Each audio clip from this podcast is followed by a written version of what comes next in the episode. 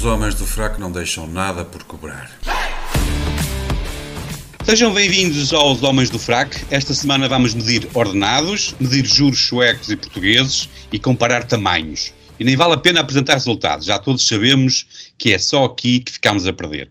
Vamos tentar perceber se um ser humano mata porque não está bom da cabeça ou será apenas por ser estrangeiro.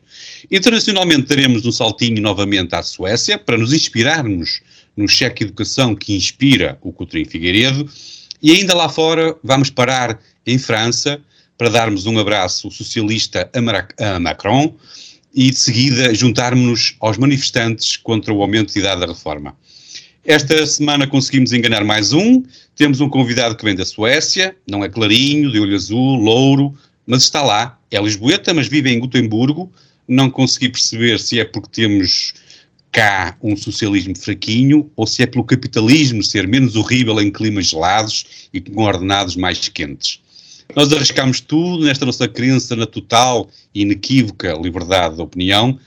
Temos TikTok e só por isso é que nos foi permitido convidar o Tiago Franco, o engenheiro de software que quase sempre trabalhou com empresas com nomes de marcas de automóvel, como a Volvo, a Saab, a Volkswagen, e pelas informações cedidas pelo, parti pelo Partido Comunista Chinês, ainda está ligado ao software automóvel, mas desta vez através da Google. É cronista, eh, regular na plataforma digital de informação e investigação jornalística, o Página 1, mas foi da Venezuela que chegou a pior informação de todas. É um benfiquista, à boa maneira do antigo regime. Tiago, muito obrigado por teres aceitado o nosso desafio. Opa, é uma honra receber-te, tu que estás do outro lado do muro. Obrigado por estares cá. E vamos já avançar com o nosso convidado, que está fora do país e sabemos que tem muitas saudades. E ele é, é ele então o responsável pelo primeiro tema, que é sempre nacional.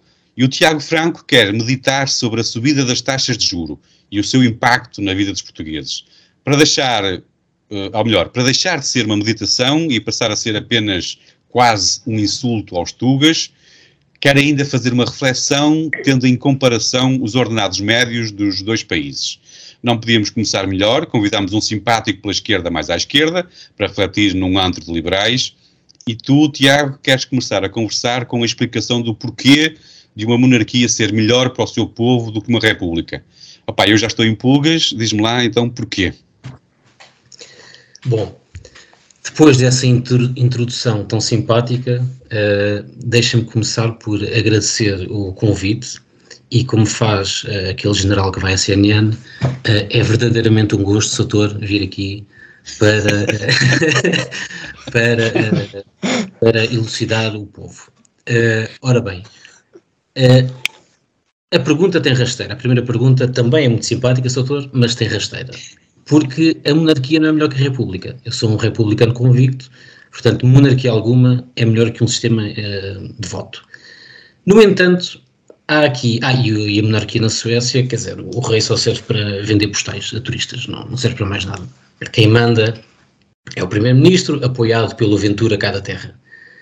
Uh, mas porquê é que neste caso esta história das taxas de juros me fazem alguma impressão? Era, era por aí que eu queria começar é aplicado, uh, quer dizer, há várias semanas que ouvimos as teorias económicas de que é necessário reduzir, portanto, aumentar as taxas de juros para que as pessoas paguem mais pelas suas casas, para que consequentemente fiquem sem dinheiro no bolso e reduzam o consumo. Reduzindo o consumo, reduz a inflação. A teoria é esta. E é aplicada um pouco por toda a parte, nos países da zona euro, seja pobre ou seja rico, com resultados diferentes. O que me faz pensar é, uma vez que eu estou com um pé na Suécia e um pé em Portugal, vou vendo as duas realidades a acontecerem em simultâneo. Uh, na zona euro, se não me engano, uh, neste momento a taxa de juros está em 3,5, na Suécia, por exemplo, está em, está em 3. Uh, mas o que eu noto é, sempre que a Lagarde, a Dulce Lagarde, aumenta as taxas de juro, há um bruá nacional, ou seja, há debate, há, os analistas vão falar sobre o assunto, há entrevistas às pessoas, é um, é um tema discutido uh, fortemente, se calhar um pouco até uh, a par e passo com a, com a guerra da Ucrânia. É que eu não noto isso. Porquê? Porque, lá está, entramos na conversa da comparação salarial, uh, os suecos têm, se calhar, em média 3, 4 vezes mais do que, do que o salário português. Uh, e, de facto, quando as taxas de juros aumentam, e eu conheço N pessoas uh, que, uh, que, passaram a pagar ao banco o dobro, eu não noto uma grande aflição, eu não vejo ninguém a reclamar, eu não ouço conversas no trabalho, eu não vejo pessoas a ficarem sem casas, eu não vejo sequer debate nacional sobre este tema. O que eu vejo é que. Mas quando falas nacional, falas em Portugal? Não, não vejo debate aqui, nacional na Suécia. Hum. Não vejo, eu, eu, eu, noto que as pessoas, pá, se calhar cortam-se um bocado mais a ir a um, ao cinema ou uma viagem à Tailândia, onde os gajos vão em novembro para apanhar um bocado de sol, que é o algarve deles, ou, ou se calhar evitam ir tantas vezes jantar fora porque as coisas subiram de preço e tal. Mas não vejo ninguém ficar sem casa, não vejo ninguém uh, deixar de andar de carro, quer dizer, fazem vida normal, mas uh, digamos aquelas, aquelas coisas supérfluas que calhar desaparecem. Agora a pirâmide, a, a parte básica da pirâmide das necessidades está lá. Em Portugal eu não noto isto. Em Portugal, nós já éramos, acho que todos concordamos nisso, é um país onde 75% das pessoas levam para casa menos do que 800, 900 euros líquidos, é um país pobre. Ora, se é um país pobre, já era pobre antes da, da pandemia, depois da pandemia, alguns até perderam o emprego, portanto, continuamos pobres. Depois de um ano de guerra, mais pobres ficamos. Isto é mais ou menos senso comum. Ora, sabendo isto, quando a Cristina Lagarde diz aquelas baboseiras de que o governo português não pode continuar a dar apoios sociais porque está a injetar dinheiro na economia e dessa forma uh, nunca mais a inflação baixa, quer dizer, se o governo não injetar algum dinheiro, as pessoas deixam de pagar a casa. Ou, ou ficam naquela situação de ou pagam a casa ou vão comer. Portanto, a mesma medida em dois países, um rico e um pobre, acabam por ter uh, desfechos diferentes. E a minha questão é: fará sentido aplicar o aumento da, das taxas de juro cegamente num país pobre, esperando que isso leve à, à baixa da, inflação, quando as pessoas já não consumiam grande coisa? Quando, no fundo, uh, este aumento faz com que as pessoas não cheguem ao fim do mês. Antes, se calhar, chegavam ao fim do mês aflitos. Agora não chegam ao fim do mês. Portanto, não se trata de terem mais ou menos dinheiro para consumir. As pessoas já não consumiam grande coisa. No entanto, se olharmos para o lado, uh, para, para a Espanha, os espanhóis têm salários mais altos do que os nossos, se calhar à razão de 2 ou 2,5, uh, e conseguiram baixar a inflação, via há poucos dias, já em 3%. Ora, a meta do BCE era 2% em 2025. Os espanhóis já estão lá perto. Sem aplicarem estas, esta, estas, estas medidas cegas. O que é que eles fizeram? Baixaram o custo da, das energias. Ao baixarem o custo das energias, baixaram de facto a inflação sem empobrecer o, o povo. E é um país mais rico do que Portugal. Portanto, não faria sentido Portugal tentar esta solução antes de empobrecer ou, ou de deixar miseráveis aqueles que já eram pobres. Esta é a minha reflexão. Pois, mas eh, antes de passarmos ao, ao, ao Gonçalo, já agora eu estava aqui a ouvir-te e. Mas deixa-me provocar-te um bocadinho. Porquê é que achas que isto acontece? Porque é que eu acho que, que Portugal aplica uh, as medidas de empobrecimento ao Calhas? Epá, uh, Primeiro porque acho que neste momento o governo anda um bocado à deriva. E, e depois porque o governo português tipicamente obedece às ordens da, da União Europeia, quer dizer, não, não, não temos um, nunca tivemos um governo com força para, para, para decidir sozinho. Por um lado estamos presos por, pela, pela zona euro, mas por outro lado, quer dizer, eu lembro-me eh, nos tempos da Troika, eh, eu lembro daquela história do Passos Coelho, do ir além da Troika. Agora o, o António Costa, ah, a ordem diretiva que vem é diretiva cumprida. Portanto, não me parece que o, que o governo. Ah, e, e, depois parece que vai navegando um bocado à, à, vista, que é uh, agora as pessoas estão a ficar mais pobres, arranjam um subsídio qualquer para desenrascar meia dúzia. Parece que não, não, não conseguem ver o, o, o, longo prazo, é desenrascar no momento, enquanto veem que as pessoas estão a ficar cada vez mais, mais miseráveis, sem olhar para o exemplo espanhol. Fizeram agora a história do IVA zero e tal, não sei se vai dar em alguma coisa, mas. Já, achas, pois, não? Diz-me a tua opinião. Não, não achas que, o, que, que vai resultar esta, esta coisa do. É pá, lá está. Nós somos todos portugueses, não é? Portanto, sabemos o que é que acontece. Se há uma baixa do IVA eh, e se ninguém fiscalizar nada, as grandes superfícies vão-se a marcar elas a, a baixa, o, descido do IVA. Deixa-me ouvir então o Gonçalo. Gonçalo, também tu, meu jovem Gonçalo, vives fora do nosso país. Por isso, e para castigo, duas perguntas para ti. Um, queria apelar à tua sensibilidade habitante em duas repúblicas, e queria colocar esta questão, que é pertinente, na minha opinião, claro. como é que uma República Federal tem sido melhor para o seu povo do que uma República das Bananas? Primeira pergunta. E a segunda era, um, acho, que não é, acho que não é segredo, acho que já, já chegamos a falar aqui. Um, eu sei que chegaste a estudar a hipótese de investir numa casa, porque há em Portugal, uh, imagino que também já tenhas estudado a, a, mesma hipótese por aí, na Alemanha, onde estás. Um, se o tivesses feito, uh, onde é que tu achas que te arrependerias mais? Duas perguntas, vai lá. Duas excelentes questões. Uh, Bem-aja, é um prazer estar de volta na vossa companhia. Um agradecimento especial ao Tiago por se juntar a este grupo de fascistas. Eu, eu gosto de seguir o que ele escreve na página 1 e ele tem o condão, ele tem o condão de escrever muito bem. 95% das vezes com ideias que eu discordo, que é uma uh, contradição gigante. 5% sim, sim, de volta e meia uh, concordo com umas coisas. Uh, mas esta contradição intrigante é, é, necessária, é importante ler, ouvir e discutir com pessoas que nem sempre concordamos, mas que, mas que acrescentam valor ao debate e obrigado por estares, por estares connosco. Uh, eu queria deixar já, já, agora um último agradecimento às pessoas que nos estão a seguir, às que nos seguem e às que não seguem, é importante subscrevam no Spotify, no YouTube, no, no iTunes, porque a exposição que o canal tem está dependente do número de subscritores e a verdade é que muitas das coisas que nós dizemos não são politicamente corretas e o algoritmo esconde, uh, portanto, se não for a divulgação, os gostos, os comentários e, e, principalmente as subscrições, ficamos um bocado na sombra. Feita a subscrição, a, a introdução, uh, relativamente às taxas de juros, à inflação e à crise económica, a situação da Alemanha é, é, é diferente da portuguesa.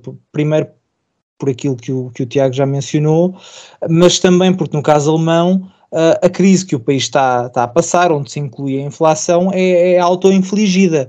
Como eu falei na semana passada, a Alemanha decidiu, tomou a decisão de boicotar o seu principal fornecedor de energia, a Rússia, e fê-lo sem alternativa, sem plano B, quase de um dia para o outro, sabendo que isso iria rebentar o coração da sua indústria, indústria essa que está dependente da energia barata, e ao fazê-lo feriu quase, quase de morte a competitividade dessas empresas que são, que são essenciais para, para a economia alemã e muitas estão até a mudar-se ou regressar ou equacionar mudar-se para outros, para outros locais, nomeadamente para os Estados Unidos. Portanto, a situação na Alemanha tem esta particularidade da inflação ter sido uh, causada de forma intencional, claro que podemos sempre discutir se a decisão foi certa ou não, mas não foi um acidente. O governo alemão reuniu-se, sentaram-se todos uma mesa e decidiram arruinar a economia do país ao, ao boicotar o fornecimento de energia russa, que, como já sabem, eu sou vocalmente contra. Uh, não só porque não resolve nada, mas porque também mergulhou a Europa no problema grave que, que, que agora vemos e que demorará gerações a ultrapassar. Portugal está, está noutra situação. Uh, não quero com isto dizer que estamos a fazer tudo bem ou que fizemos tudo bem, mas a influência que o país tem na, na subida da inflação é limitada, uh, na subida da, da, taxa de juros é nula. Outro dos problemas é que uh, na Alemanha os empréstimos à habitação, por norma, são feitos com taxa fixa. Uh, eu, eu lembro-me que falei duas ou três vezes com, com pessoas no, do, do, banco sobre a taxa Euribor e eles nem sequer sabiam o que é que isso era. Ou sabiam, mas não, não, não é uma coisa que, que se aplique. Portanto, a subida da, da, da, taxa de juro tem menos impacto aqui, porque as pessoas têm, têm a taxa fixa. Uh, para nós, em Portugal, Uh, não, apesar do país não ter a, a mesma influência nessa subida de, de, das taxas de juros ou até da inflação, tem influência no crescimento económico e o, e o problema da, da, o problema da subida dos preços ganha particular gravidade porque somos pobres e porque a subida dos preços afeta até a nossa capacidade de comprar os bens mais essenciais e de, de, de uh, colmatar as nossas necessidades mais básicas. Uh, se as pessoas não ganhassem tão pouco, a inflação sentir-se-ia de outra forma, cortar-se-ia nas férias, não se muda de carro, em vez de se ter que cortar nas refeições. Quanto, quanto a investido em Portugal, eu não quero dizer nunca, até porque, até porque sou jovem, gosto do país e, e sinto que há uma, um certo dever de ajudar e fazer coisas por Portugal, uh, não só comprar habitação, mas uh, também estive envolvido em outro tipo de investimentos. Mas o que, o que todos os investidores precisam é de confiança e estabilidade. E e pegando no exemplo dos alojamentos locais, um tema que nós vamos, já tratámos aqui algumas vezes, uh, o que aconteceu, as pessoas investiram milhares de euros para remodelar as casas, uh, muitas pediram dinheiro ao banco, arriscaram, alguns deram-se mal, outros deram-se bem, e depois das empresas estarem a funcionar, e para muita gente este é o emprego que tem, é isto que lhes paga as contas, aparece o Estado e diz que afinal já não podem, e, e, e depois disto é, é, difícil pensar em, em, investir no país se não existir essa, essa confiança, se não existir essa, essa estabilidade.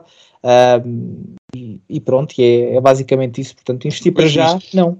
Não, não, deixa-me só ouvir-te então, já que tocaste nesse assunto, porque como é que tu de Berlim consegues ver que o país, Portugal, está mal quando um, eu não me lembro de termos visto manifestações um, porque a cebola está mais cara, mas vi agora porque toda a gente quer ocupar as, as, as, as casas e tem direito às casas, e inclusive a polícia até chegou, finalmente, pá, finalmente em Portugal temos manifestações com polícia a correr atrás de manifestantes e empurrarem umas doidanas. Um, mas, mas diz-me lá uh, como é que é possível. Portugal estará assim tão mal?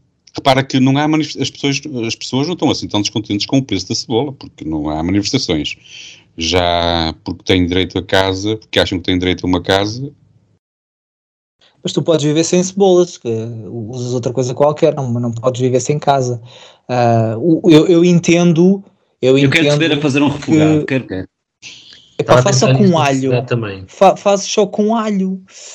Um, mas a questão da casa é uma questão que é, que é, que é importante porque ninguém pode viver sem casa, claro não é? é. E, e, e, e, quando se ganha salários tão baixos é, é difícil uh, pensar em pagar-se rendas que, que em muitos casos rivalizam com, com algumas capitais europeias. Mas, primeiro, não há um problema de Portugal. Uh, eu posso dizer que aqui em Berlim é, é não é impossível arranjar casa, mas é, é, anda perto disso, não é? E, e, portanto, há muitas capitais europeias que passam pelo mesmo problema.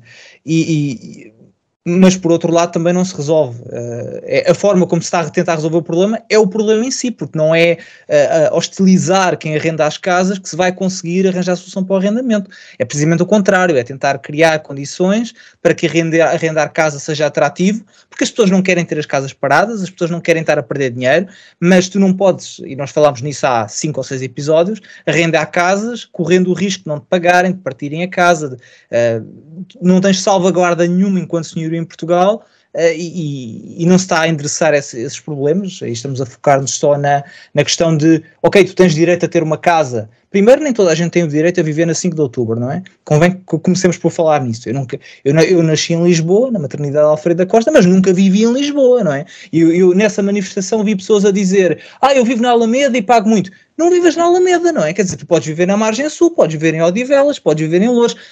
Eu sei que esses sítios também estão caros e, e é preciso, mais uma vez, é preciso uh, pensar como é que se resolve o problema. Mas eu não estou assim, uh, vamos dizer que eu não vou perder o sono por um tipo me dizer que não consegue pagar uma renda na Avenida de Roma. Eu vivo na Alemanha e se calhar não conseguia pagar uma renda na Avenida de Roma, portanto... Gonçalo, posso só dar-lhe uma chega? Força. Tu disseste Força. uma frase engraçada que é, nem toda a gente tem direito de viver na Avenida de Roma. Ora, toda a gente outubro, tem direito... Mas sim. Na 5 de outubro, pronto, ainda melhor. Toda a gente tem direito de viver no 5 de outubro. Podem ou não conseguir. É que a questão é essa. Direito eles têm, porque uh, uh, no, que eu saiba, não existem zonas exclusivas em Portugal só com acesso a algumas pessoas. Portanto, eles podem viver na 5 de outubro, não conseguem viver na 5, na 5 de outubro. E essa é que é a discussão. Ao contrário do que o, o Zé Carlos estava a dizer, uh, as pessoas não estavam a dizer que têm direito a uma casa. O que as pessoas estão a dizer é o que está na Constituição, que é o direito à habitação. Mas não estão a pedir que, que chova uma casa do céu. Estão a pedir que é, pá, que tenham rendas mais baixas, por exemplo, que o parque imobiliário do Estado uh, seja uh, recuperado e, e, que alguma coisa seja feita, quer dizer, o Estado é o maior senhorio do país. E, e, e repara, agora vou-vos dar uma de borla aos liberais. Eu não acho que esta coisa do mais habitação seja uma extraordinária ideia. Para começar, porque é burocracia, em cima de burocracia não vai dar nada. Depois, porque o Estado, em vez de estar a pedir aos privados que cedam as suas casas, devia simplesmente fazer, fazer uma coisa que ainda não fez, que é contar quantas casas tem e recuperar. Há prédios inteiros em Lisboa do Estado que não são utilizados. Em Lisboa, no Porto, não é? Portanto, o o grande Porto e a Grande Lisboa são onde temos estes problemas de habitação. Portanto, o Estado podia ser o primeiro a dar o exemplo e a, a fazer isto, em vez de estar, uh, de certa forma, a chatear os privados. Eu, eu não acho que deva começar por aí. As, as, casas que estão devolutas há, há décadas, isso é outra conversa. Isso aí eu sou mesmo, é mesmo arrancá-las. Sim. Às pessoas. Mas eu, mas eu também sou, eu, eu, eu que me considero um liberal, também concordo contigo. As casas que estão devolutas há anos, é preciso saber o porquê. Pá, não Sabes querem... que na, na, na, tal ilha que estávamos a falar antes de, de começarmos a gravar, antes de começarmos a gravar na ilha, pronto, onde eu, onde eu tenho residência, nos Açores, há casas que estão há décadas apenas a poluir a paisagem porque são sei lá, estão em partilhas de herdeiros, Sim. ninguém consegue Sim, decidir se vence ou fim, portanto, aquilo vai-se destruindo até ficar apenas uma parede, Sim. com, os intempéries.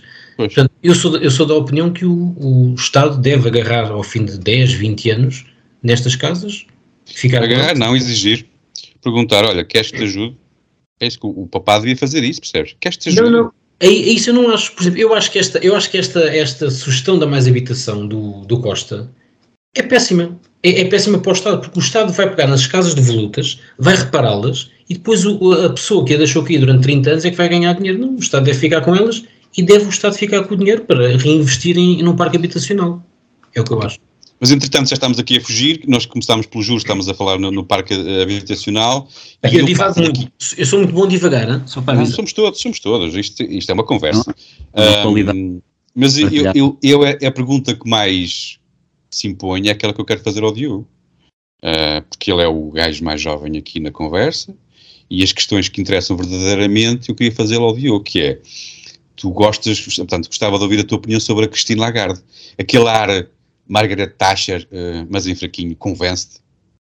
Uh, uh, olá, olá, a todos os ouvintes e aos meus colegas de debate e um grande obrigado ao, ao, ao, ao Tiago. Uh, no, novamente, reforço aqui para os ouvintes ouvirem também e porque de facto não faz sentido nós estarmos aqui todos, todos os, todas as semanas num, num, num ringue de boxe a treinar e depois nunca irmos a jogo. Temos que, temos que de vez em quando praticar, senão enferrujamos, uh, sendo confrontados com, com morros vindo do outro lado. Senão estamos aqui a, a, a, aos morritos uns aos outros, não tem piada nenhuma. E convidamos logo um campeão, exato. Sim, eh, portanto, não, uh, é, é, ótimo para, para testar o nosso, o nosso nível. É, é mau para mim, porque, tendo as minhas convicções económicas, sou tenho pouca sustentação para as debater e, portanto, é, é difícil. Em relação à, à, Lagarde, eu estou em relação à, Lagarde, eu estou como como o João César Monteiro em relação a, às más línguas, né? exatamente igual. Uh, no entanto, uh, e, porque a economia não, uh, não, não, é o meu forte, não vou ter que o reforçar de cada vez, e não tenho muito a acrescentar, que foi um, uns bons pontos que fizeram uh, os meus colegas de debate, no entanto, eu tenho que recomendar vivamente, e já que falaste da Lagarde, uh, o visionamento de uma entrevista que foi feita, está disponível no YouTube, eu vou disponibilizá-la depois e nós podemos disponibilizá-la também enquanto, enquanto página, uh, que foi feita por dois, por dois pranksters russos, fizeram uma partida à Lagarde e enganaram-na e de alguma forma conseguiram convencê-la de que eram jornalistas sérios e de que a entrevista ficou séria.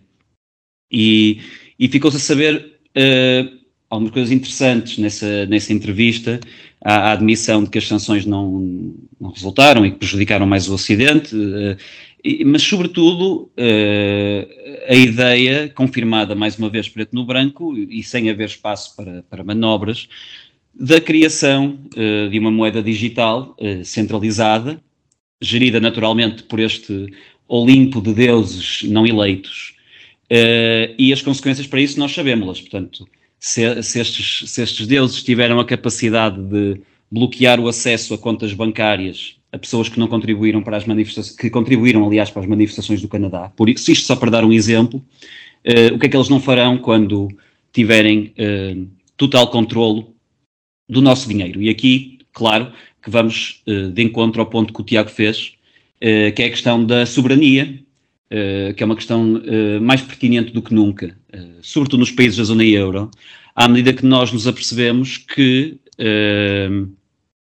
a, zona, a, União Europeia caminha rapidamente e, e, em força para um sistema de feudalismo, escravatura, e, portanto, o 1984 e nós vamos continuar aqui a alertar que estamos a caminho da escravatura até, alguém, até que alguém nos leve a sério, mas esta questão da soberania é muito importante e se nunca fez sentido uh, adotar o mesmo tipo de políticas económicas na Suécia e em Portugal, e muito menos uh, termos a mesma moeda, agora mais do que nunca a questão da soberania se coloca e os povos estão a, a manifestar-se nesse sentido. Portanto, uh, diria que a União Europeia vai implodir e que isso era uma inevitabilidade num grupo tão heterogéneo e, sobretudo, agora em que há um um despertar crescente para, para a perversidade da, da elite que, que, que, que, governa e não foi eleita para tal. Muito bem, Diogo. Um, eu, um, quer dizer, acabaste por não responder à minha pergunta, aquilo que eu queria saber. Um, e a Cristina? Eu, eu, disse o que achava em relação a, a, a Lagarde. Disse que me sentia não. como João César Monteiro se sente em relação às más Pois, nós hoje, nós hoje estávamos aqui a discutir, antes de começarmos a gravar, uma questão de, das pessoas menos um, ou melhor, das mulheres menos elegantes, uh, a Cristina Lagarde. Estávamos a falar é... de gordas, Zé Carlos, não, não, vale a pena andares com medo das palavras. não, das, das, das, das a, minha, a, a, minha, opinião estética sobre, sobre a senhora sobre a Cristina, sim. pode ter sido uma mulher bonita no seu uh, auge, que já Há passou. 500 anos atrás. Acho que já passou. Muito bem. Ok. Uh, vamos continuar nos temas nacionais, voltamos a ti, Gonçalo, e continuamos nos, nos, nos temas nacionais, claro. Uh, na semana passada, um, um homem afegão ass, uh, assassinou uh, duas mulheres à facada e feriu gravemente um homem, que por acaso era professor de português, portanto fica aqui já o aviso ao Diogo, tem cuidado, meu. E eu sempre tive esta impressão, pá, de que há malta em Portugal que estava já muito à espera que isto acontecesse.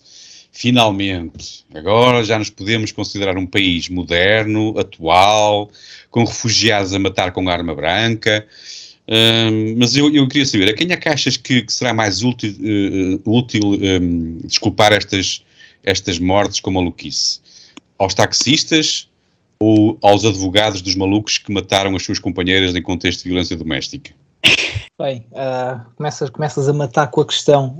Um, eu, eu, eu confesso, eu já, já, já eu, eu sei que este é um eu, assunto sério, pá. Que... Eu, peço desculpa já a quem nos tenha a ouvir e que às vezes fico mais sensível com as palavras, porque hoje em dia temos de ter muito cuidado com as palavras, as pessoas ficam sensíveis, ficam magoadas com as palavras, as palavras magoam muito, mas um, ao mesmo tempo uh, o que eu quero dizer é que é um caso grave, efetivamente, mas, mas uh, não vamos tornar isto ainda mais grave de qual que, de qual que é. Não, eu, eu tenho muito pouco cuidado com as palavras e quero ver que quero continuar com essa tradição. Um, mas em relação a este caso, uh, devo confessar que fiquei mais chocado com a reação ao incidente do que com o incidente em si. Uh, claro que é de lamentar as vidas que se perdem e, e, as que ficaram destruídas no processo, principalmente as crianças que infelizmente ficaram órfãs ou, ou que não ficaram órfãs, mas ficaram com o pai na prisão. Mas infelizmente há pessoas a morrer todas as semanas e este não será o último Luca matar inocentes. O que eu não estava à espera, e se calhar porque sou, sou um bocado ingênuo, era de ver os abutres a saltarem de todos os lados, uh, quando os corpos ainda, ainda, ainda estavam quentes, uh, a tentarem tirar proveito político da situação, quando não se sabia nada. E o, o expoente máximo disto é, é, o André Ventura, que deve ter tido um orgasmo quando, quando descobriu que o assassino era um refugiado afegão. Uh, mas também os, os Venturas do outro lado, que andaram a tentar justificar a ação do assassino com, com os traumas que este podia ter, a falta de ajuda, a falta de apoio e aquela lenga-lenga que a extrema-esquerda diz sempre que alguém que não é branco comete um crime. Estes polos de estupidez e populismo uh, alimentam-se e alimentaram-se bem. Mas para sermos honestos na nossa análise é preciso reforçar e deixar claro que muitas das vezes isto não é, isto não é, não é clarificado o suficiente, que Portugal não tem um problema com a imigração. E, e não digo isto por ter um, um, compromisso ideológico com o tema, até porque diria uma coisa diferente se em vez de Portugal estivéssemos a falar da Suécia, onde está aqui o camarada Tiago, ou até da Alemanha. Mas a realidade é que não há uma única informação ou estatística que nos leve a pensar que os imigrantes em Portugal são um problema, antes pelo contrário, e se há coisa que Portugal é exemplo, até exemplo para, para outros países no Norte, é no acolhimento e integração, que, que longe de ser perfeito, cria uma, uma paz social que é, que é invejável. E não é o facto desta tragédia ter acontecido que muda isso. A primeira coisa que, que a Associação da Comunidade Afegã, Afegãos em Portugal disse foi que o autor devia apanhar a pena máxima, porque, porque querem se distanciar do que aconteceu, e, e claro que as pessoas têm medo que isto seja um rastilho para aparecer uma onda de discriminação injustificada. O, o assassino parece-me que não estava bem do juízo, podia-se ter, uh, uh, e fala-se até que terá sido rejeitado por uma das vítimas, podíamos discutir os problemas de, de saúde mental em Portugal e havia aqui um, muito para, para se falar, podíamos falar da, da violência de homens contra mulheres, que, que, infelizmente todos os meses há mulheres que, uh, estamos a falar de duas mulheres que foram mortas por um homem, antes de ser um afegão, antes de ser um refugiado, é um homem, e teríamos casos destes para, para falar todos os meses. Portugal quase que não recebe refugiados, muitos dos que recebe acabam por sair para outros países europeus. Como mencionei, não há registro relevante de criminalidade violenta perpetuada por pessoas com o estatuto de refugiado. E, e, é uma vergonha que se, que se use este tema para ganhos políticos. Uh, é até uma vergonha para as próprias vítimas, uh, porque porque merecem mais do que estamos aqui a tentar tirar, a, tirar a vantagem da, da, das suas mortes, mas também é uma vergonha que se justifica a ação de assassinos, não é? Daqui para a frente, uh, todos, todos os refugiados, todos os malucos, todo, seja quem for, que, que passam a sentir uma justificação uh, moral para, para andar à facada, não é? é? é? ridículo. E eu até nem tinha pensado uh, trazer este tema, mas, mas eu quero relacionar com o que aconteceu nos Estados Unidos, que é, uh, nos Estados Unidos houve agora, um, na mesma semana até, em que, em que aconteceu isto em Portugal, seis pessoas foram mortas por um, uma, uma rapariga, não é? Uma rapariga que, que acredita que é um homem, e, entrou numa escola primária e matou uh, seis pessoas, se não estou em erro, três das, quais, três das quais crianças.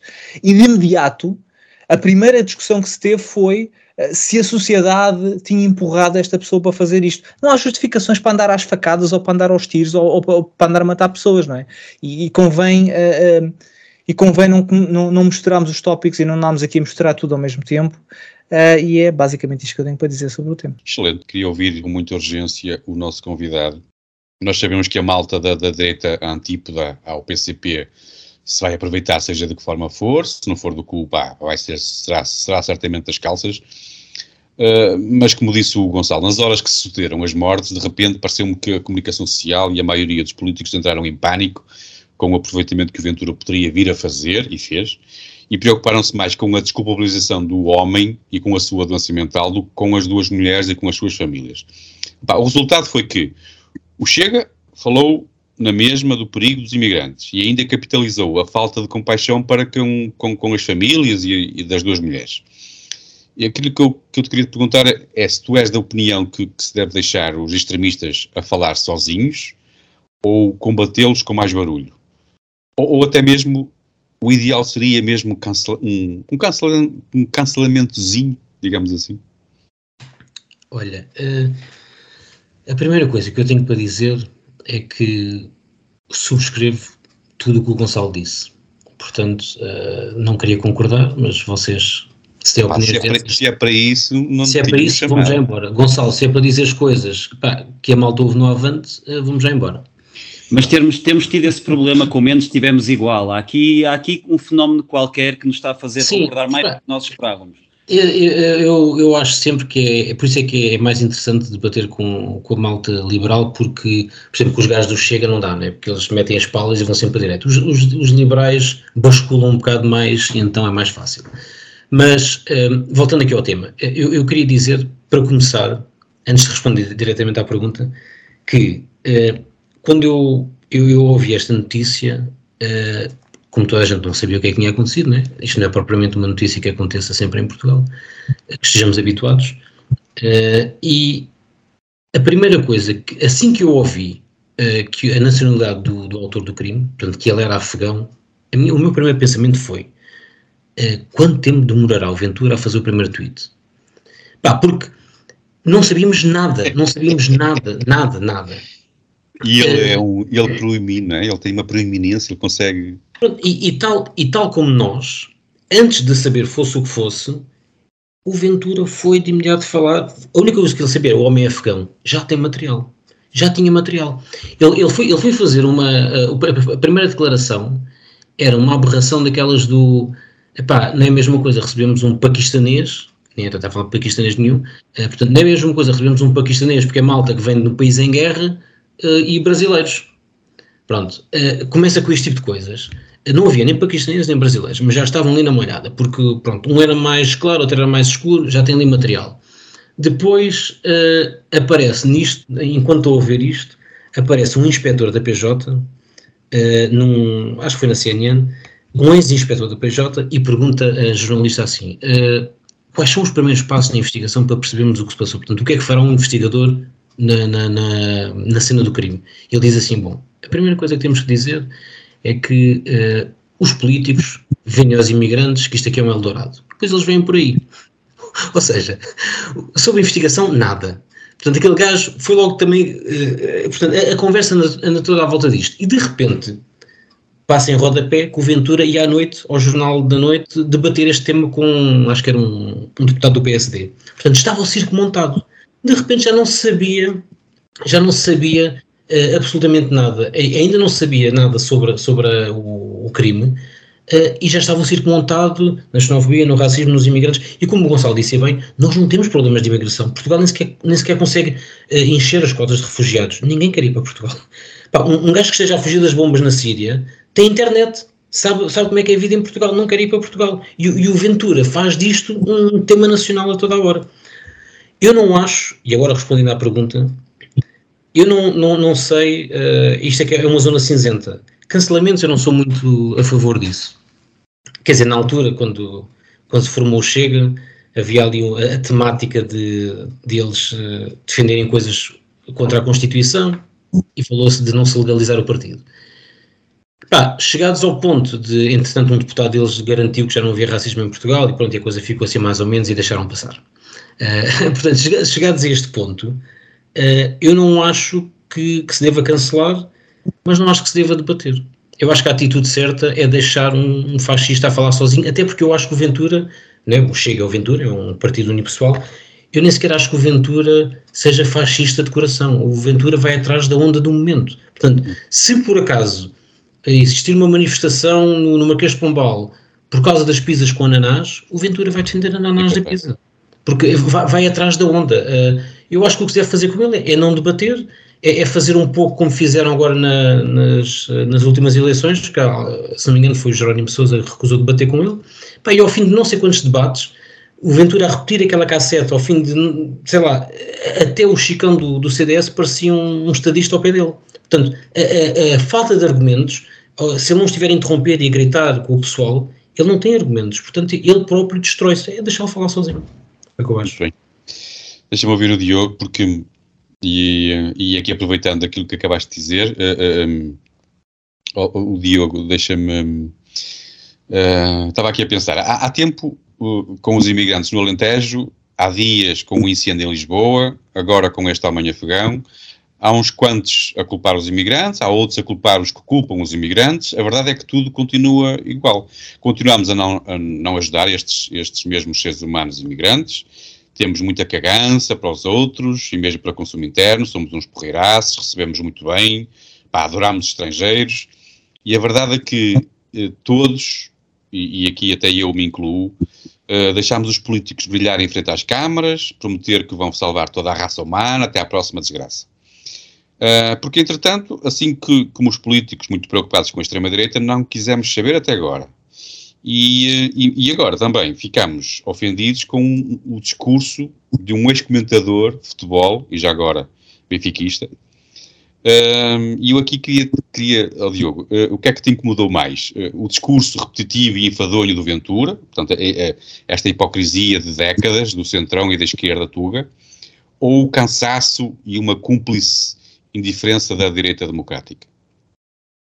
Eu diria que foi as, as mortes das mulheres, mas, uh, mas se fosse só por elas não estaríamos aqui a falar sobre, sobre o tema, não é? Portanto, uh, a, a, atenção acabou por se focar toda no Ventura e ele sabe disso quando, quando escreve e quando diz aquelas coisas. É um, é um padrão de comportamento do populismo nacionalista aproveitar uh, qualquer crime mediático cometido por um estrangeiro para culpar o crime na imigração. Há, há, uma razão pela qual uh, uh, o, o, Ventura se foca tanto nos ciganos, porque ele quer optar pelas mesmas estratégias que optaram outros partidos populistas de direita pela Europa, onde efetivamente a imigração é um problema, e já vou falar disso, mas a verdade é que em Portugal eu lembro-me quando foi da guerra da Síria que vieram uma família de quatro para o Ovar e vazaram logo para a Alemanha e, e, mesmo assim debatemos se devíamos receber os quatro em Ovar ou não.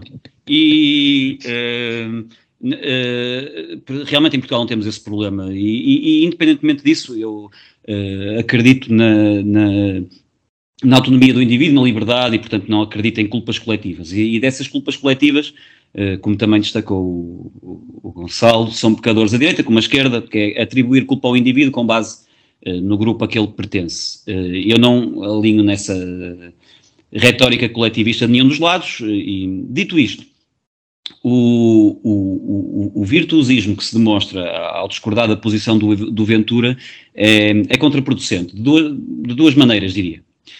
Por um lado, centra a discussão nele. Estamos a fazê-lo agora. E ele, ele, era o que ele queria. Uh, eh, 90% das pessoas souberam o, o, que tinha, o que ele tinha dito porque ouviram outras pessoas a dizer mal. É publicidade gratuita que ele pretende e que tanto tem feito para, para, para crescer. Cada vez que o virtuoso decide mostrar que é boa pessoa repudiando Ventura, ele esfrega as mãos, felicíssimo. A segunda, uh, uh, o segundo efeito é de escamotear uma certa realidade. O, o, o, o, Tiago estava a dizer e bem que o, o Ventura gosta de navegar a onda, e isso é completamente verdade, ele não tem quaisquer convicções ideológicas ou, ou morais, ele, ele ele orienta, eh, está, está longe de ser um exclusivo de, de, André Ventura, mas é verdade que ele o faz. E uh, uh, discordo que, que, essa onda uh, atribuir o fascismo às pessoas que o seguem. E a verdade é que, porque mesmo para perceber o fascismo original e aquele a que nós nos referimos, ou ao nazismo, é preciso perceber uh, um certo desespero. Porque não funciona a questão do, do, do estrangeiro ou do imigrante ou do judeu enquanto bode expiatório, nunca funcionará numa sociedade uh, em que as pessoas vivam bem. Porque não há, uh, não há um crime original, um pecado original ao qual podemos, que, podemos, que possamos atribuir ao estrangeiro ou ao judeu. Esse desespero esse desespero ganha certos contornos relacionados com a imigração, quando os portugueses se apercebem certos benefícios que uh, estrangeiros recebem, que eles não, etc. Mas mais do que isso, uh, há aqui uma questão, e nós, toda esta discussão da, da, da imigração uh, vai toda redundar numa, numa só questão. as fronteiras devem ser abertas ou as fronteiras, ou deve haver limites, deve, haver limites para a entrada de, de cidadãos. Se me disserem que as fronteiras devem ser abertas, uh, tudo bem, eu, eu, até simpatizo com a ideia conceptual de, de, de, uma, de um mundo em que uh, as pessoas podem ir para onde quiserem, viajar e visitar o que quiserem e tentar procurar a sua sorte onde quiserem. Uh, portanto, eu até simpatizo com essa ideia, podemos debatê-la e discutir os riscos. Agora, havendo limites, e parece-me haver um certo consenso de que alguns limites, alguns critérios deve haver, se admitimos critérios, então, de facto, critérios culturais devem ser uh, aqueles que são uh, mais uh, relevantes. Nós falamos disso quando falamos com, com a nossa convidada, com a Raquel, acerca das mulheres, da luta das mulheres no Irão, que é a, a, imigração em massa de uma cultura antagónica à nossa trará necessariamente mudanças no tecido social e nas estatísticas. Nós aqui temos duas pessoas que moram em países em que essa realidade é bastante visível. Eh, na Alemanha, que eu conheço bem, uh, no espaço de poucos anos, uh, a vida noturna é completamente diferente e consideravelmente mais insegura, e em grande parte é por causa de estrangeiros, pessoas que vêm de países muçulmanos e que não encaram as mulheres da mesma forma. Viu-se nas violações em, em massa que se, que se, deu, em mais do que numa passagem de ano, na Alemanha, sobretudo na, na, no norte da Alemanha. E, e, e, mesmo na Suécia, os crimes sexuais falam por si, portanto, o número de violações disparou radica radicalmente e, e, a, parte desagradável é esta, portanto, os estrangeiros compõem, apesar de tudo, uma ínfima parte da, da demografia sueca uh, e estão, na verdade, em maioria dos perpetradores destes crimes. Uh, pensem bem nisto, portanto, há mais violadores estrangeiros do que suecos na Suécia. Eu não sei se o Tiago é um deles, eu estou a assumir que não, estou aqui a falar abertamente, posso estar aqui a, citar, a criar uma situação constrangedora. Mas não, não, está tudo bem, está tudo bem. Nesse não, sentido, está, pronto. Não, não uh, trabalho nesse ramo, não, está tudo bem. não, não, não tenho violado, não. Não, não, não acredito que estes violadores tenham vindo de Portugal, nem, nem, nem da Islândia. Uh, e, portanto, são, são, acabam, no fim, uh, são os, os, feministas, os defensores dos oprimidos, a, a, defender a integridade dos muçulmanos e, e, e, e, a, a, parte, a, contra, a grande contradição aqui é esta. durante muito tempo, durante os últimos muitos anos, tentaram procurar no homem branco, heterossexual, o homofóbico machista. O protótipo do, do homofóbico machista. Quando ele está ali mesmo, mesmo à nossa frente. Chama-se Islão. o, o o Andrew Tate é tóxico. Eu não gosto do Andrew Tate, estou só a, a, tentar seguir a lógica. O Andrew Tate é tóxico, mas os afegãos são fofinhos. Isto realmente da política de identidade é preciso ter algum estofo para estes contorcionismos, porque uh, existe uma homofobia machista bem vincada, declaradamente e orgulhosamente uh, homofóbica e machista. Chama-se Islão e as pessoas que o seguem. Uh, isto não tem nada a ver com Ventura e essa realidade ainda não chegou a Portugal. Mas é uma realidade e é preciso saber separar uh, aquilo que é o populismo daquilo que é uh, um, a realidade dos países que já se tiveram que deparar com, uh, com este tipo de imigração em massa. Posso só dar aqui uma chega? Claro, siga. Um, só dar aqui uma chega, porque o discurso do Diogo é um bocado aquele do uh, epá, eu não sou racista, até tenho um amigo preto. Uh, que é, é um bocado esta história de. Uh, Mas eu estou a falar de raça, só para. Desculpa interromper-te, eu não, nunca falei de cor de pele na minha vida. eu, sei, eu sei, eu sei, eu sei, mas estás a dizer, estás a, direcionar uma série de problemas para o, para o Islão em si. Para o Islão, para o Islão, sim. O Islão Ora, uh, o Islão é, é, como, é como qualquer outra religião. Tem fanáticos, é... menos fanáticos e tem, e tem, e tem, e tem gente normal. Uh, mas, mas, o meu problema aqui é este. De facto, existem existem pessoas, uh, existem muçulmanos que são apanhados em crimes, pá, como existem católicos, uh, como existem, sei lá, qualquer uh, pá, judeus fazem crimes todos os dias na, na, na, faixa de Gaza e na Cisjordânia e não são muçulmanos. Ehm, portanto, o que eu quero dizer com isto é na, na Suécia os maiores gangues organizados epá, são de suecos e dinamarqueses uh, com, com, redes na Europa toda que chegam até Portugal.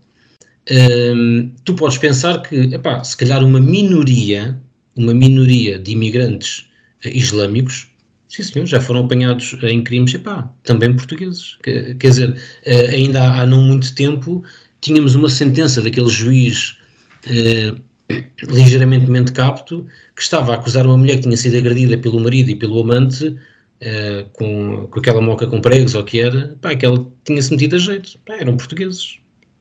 Uh, portanto, eu, eu, não acho, eu, eu, fico sempre um bocado baralhado com a história de dividirmos o bem e o mal por raças, religiões, credos. Eh, eu sei que não falaste em raças, mas um, é muito difícil. Se tu, se tu optares por esse discurso, é difícil me encontrares uh, sei lá, uma religião que tenha as mãos limpas, ou, ou pessoas de determinada religião, pá, vais-me falar do Andrew Tate, que é, quer dizer, que, que é, é, é, um Ventura em larga escala, diz tudo aquilo que precisa para receber atenção, para gerar ódio, para, pá, que, para, para com, com, aquela conversa de, de, de, estar a dizer, já é um gajo mesmo, mesmo tóxico. É daqueles gajos que não diz absolutamente nada que se aproveite, gera ódio uh, e quer dizer, eu, eu, não consigo sequer perceber como é que se discute o que um homem desses diz, mas, mas, mas voltando à história de, de, das religiões, focares o, os problemas, uh, eu, agora eu, não, eu sei que não estás a falar de Portugal, mas de uma forma geral, pá, a, a, a, Alemanha tem cerca de, se não me engano, são 80 milhões de habitantes e para aí 7 ou 8 milhões são turcos. Ah, não me vais dizer que todos os problemas na Alemanha são causados pelos turcos. Munique tem bairros inteiros de turcos com, com supermercados e letreiros turcos por todo, em, em turco por todo lado, não há problema nenhum, uma comunidade integrada. Quer dizer, os, os, é tal coisa, os turcos na Alemanha, quando fazem um crime, são desagradáveis. Quando jogam na seleção, está tudo bem, não é? Percebes? É, é, eu, eu acho que é muito redutor nós atribuirmos problemas ou crimes a, a, determinada religião quando isso é um problema geral. Quer dizer, não, acho eu que não está associado a religiões. Mas quando se fala de uma maioria, Diogo? Um, um, disparar, uma coisa brutal no número de violações na Suécia, que é o país onde moras, uh, ele não foi uh, provocado por suecos. Tu dizes que a maior parte dos gangues organizados. Uh, maiores... posso os nomes. que são suecos, estás na Suécia, mal era que, que não fossem suecos os gangues organizados da Suécia. O não, também ponto... há gangues estrangeiros, de imigrantes. É, a, maior, a, a maior parte das violações na Suécia é perpetrada por estrangeiros, que são uma minoria da população, portanto, não, uh, e podes dizer minoria da minoria, claro que sim, mal era que não fosse. Uh, o que eu estou a dizer é que há um impacto uh, no tecido social, cultural e nas estatísticas de imigração em massa de pessoas que vêm de culturas diferentes e, em muitos casos, antagónicas. E algum desse antagonismo está relacionado com questões de igualdade de género e com questões de igualdade de orientação sexual. E o meu ponto é que procuram muitas vezes aqui entre nós, entre o homem branco, entre o Ocidente, esse bicho-papão, esse homofóbico machista que maltrata as mulheres e maltrata os homossexuais, mas não temos problema nenhum, ou nem sequer podemos uh, ter este debate das consequências óbvias da imigração de pessoas que são orgulhosamente assim, aberta e orgulhosamente Sim. assim, e que organizam as próprias sociedades. Não há nenhum país Uh, maioritariamente muçulmano, em que tu ou uma mulher preferissem viver ou fossem melhor tratados ou com um gay fosse melhor tratado. E esse é que é o meu ponto. As, a, esses países são essas pessoas, achar que são só os governos e que as pessoas toda a população é altamente moderada, mas que está sujeita a uns maluquinhos que os governam. Não, não, eu não, eu não estou a dizer isso. Ah, o, o, que eu estou a dizer, o que eu estou a dizer é que não compete a nenhum de nós decidir o que é uma tradição, uma cultura. Dir-me-ás, epá, achas bem que eh, no Médio Oriente, em algumas culturas, seja possível eh, um homem ter quatro mulheres eh, ou as mulheres terem menos direito? e vai dizer, ui, está bem, está bem. Pá, em Portugal, em Portugal também tem, só que não é oficial. Não, mas repara, não, o, que, o, que, eu quero dizer com isto é. Um, uh, eh, eu acho que nós, nós o, o, que tu chamas o homem branco, o Ocidente, quando diziam o Ocidente é basicamente uh, meia dúzia de países na Europa, Estados Unidos, Austrália e Japão. Pronto. Uh, e, e, e, e, o, que tá, o que estás a meter de, nessa, digamos, nessa, nós no Ocidente temos sempre a mania que nós é que devemos ditar as regras. Pá, quem sou eu para dizer que no Médio Oriente a mulher deve ter o direito A ou o direito B em determinados países. Depois também falamos no Médio Oriente tudo ao mundo e lá dentro as coisas são diferentes de país para país, não é, não é igual em todo lado. Tal como na Europa, tal como na Europa, as mulheres não são tratadas da mesma forma no Sul ou no Norte, Sul ou Norte da Europa. O, o, a igualdade entre a mulher e o homem na Escandinávia não é sequer comparável com o que acontece em Portugal. Portugal, Espanha, França, não é sequer comparável. Estamos aqui a 3 mil quilómetros uns dos outros. Portanto, o que eu quero dizer com isto é, eu acho que nós devemos estar num papel de temos a nossa, a nossa cultura, as nossas tradições e devemos respeitar os outros. É claro que, quando mudam de país para país, o que eu espero é que se integrem na, na sociedade e que a sociedade os receba com as suas tradições.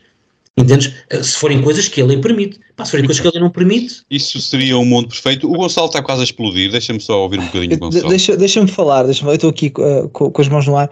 Só, só três pontos. O primeiro é que Uh, eu, eu, por acaso, uh, vi as estatísticas, eu tive a sensação que este tema vinha ao de cima, não me perguntem porquê, e eu uh, fiz aqui uma, uma verificação da, nas estatísticas de violação na, na Suécia, e desde 2015 até o dia de hoje, mais de triplicaram. É? O, que é que aconteceu em 2015? Foi a vinda de refugiados da, da, da, da, da Síria e, e, do Afeganistão. Portanto, não, não é inocente pensarmos que Uh, esta, uh, o número de violações aumenta mais de 30% e, e, e, que não há qualquer relação entre uma coisa e a outra. O segundo ponto é que. Uh, as estatísticas dizem quem são os, a nacionalidade dos portadores e são maioritariamente estrangeiros. Certo. A segunda, a segunda coisa que eu queria dizer é que desengane-se quem pensa de que os portugueses estão todos muito bem integrados e que não cometem crimes e que não vivem à conta do Estado. O que, o, o que não falta, eh, e eu conheço eh, demasiados exemplos, são portugueses que são verdadeiros chus do Estado Social. É o que não falta são pessoas que fazem exatamente aquilo que os Venturas de Portugal dizem que, que, que os estrangeiros fazem. E, e para uh, o último ponto que eu queria uh, adicionar é que este debate é muito interessante, mas não tem rigorosamente nada a ver com, com o maluco afegão que andou à facada em Portugal. Não tem rigorosamente nada.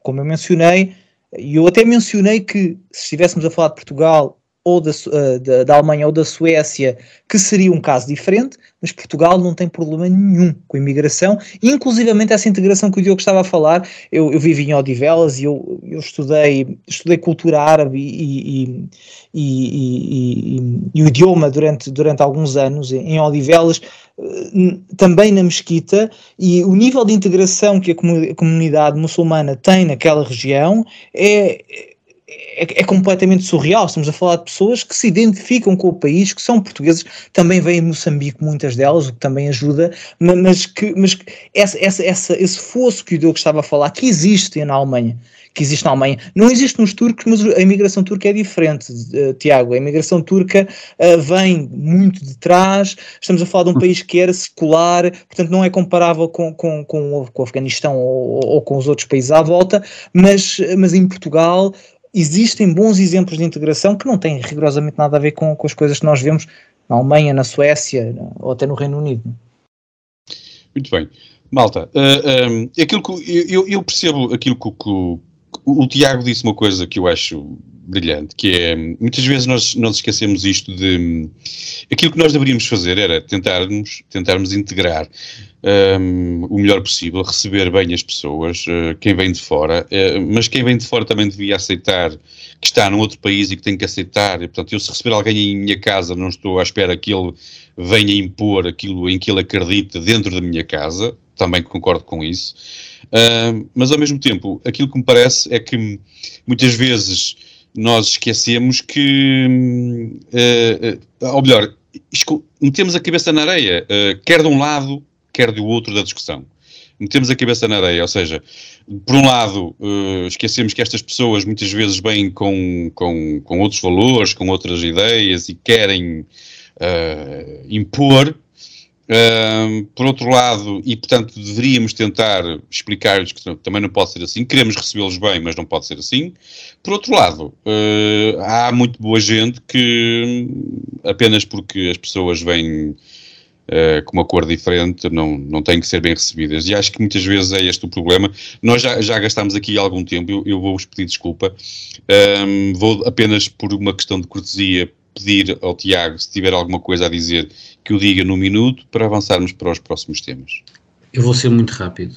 Uh, acho que uh, é errado associar os, os Portanto, a imigração, é, as violações à imigração, se fores ver os, as, as violações em Portugal, os números também não são baixos. E depois há uma coisa interessante que é, uh, muitas das estatísticas, esta coisa das violações faz-me lembrar um bocado a história dos, dos, uh, dos suicídios. Quando eu vim para cá diziam-me sempre, mas vais para um sítio onde toda a gente se mata.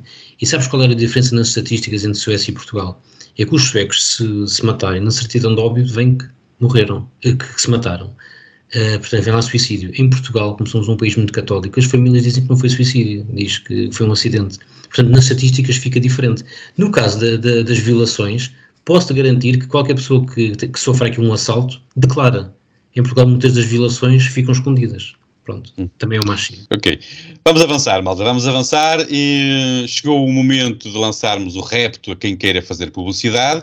Vamos interromper aqui um bocadinho e já voltamos para a segunda parte com os temas interna internacionais. Um, neste momento era aquele momento em que vocês ouviam uma publicidade bem engraçada e criativa e o episódio seguia já de seguida. Nós já voltamos. Ok, voltamos aos temas que o nosso convidado nos trouxe. O primeiro tema é internacional, vem da Suécia. Não é só porque o nosso convidado lá está, é porque o Tiago Franco apanhou o Coutrinho Figueiredo a pescar o olho ao cheque ensino que, eu, uh, que a Suécia usa. Portanto, é uma crise de ciumeira, digo eu. Não suportas a ideia dos portugueses olharem para qualquer coisa nórdica? Ou o que te aborrece mesmo é a ideia dos indivíduos poderem escolher, ó Tiago? Um, olha, eu não sou grande coisa com ciúmes uh, e acho bem que olhem para coisas nórdicas. Uh, acho que devem olhar porque há muitas coisas interessantes para olhar. Agora, o meu problema não é com a liberdade das pessoas, é com as pessoas acharem que são livres, que é mais ou menos o, a história do Cotrim.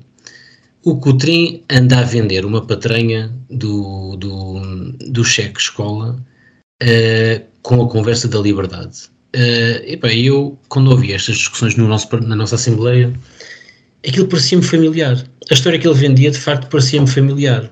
Que o Estado, em vez de estar a pagar escolas públicas que estavam uma desgraça e tal, e não tinham qualidade, dava dinheiro às pessoas e as pessoas iam correr pelos pastos com um cheque na mão e entregar à escola que quisessem, escolhiam a escola para os filhos. E bem, depois eu perguntei, então mas onde é que vinha esse dinheiro? O dinheiro vem do Estado, portanto, ok, é, é dinheiro público na mesma, mas vai para uma escola privada.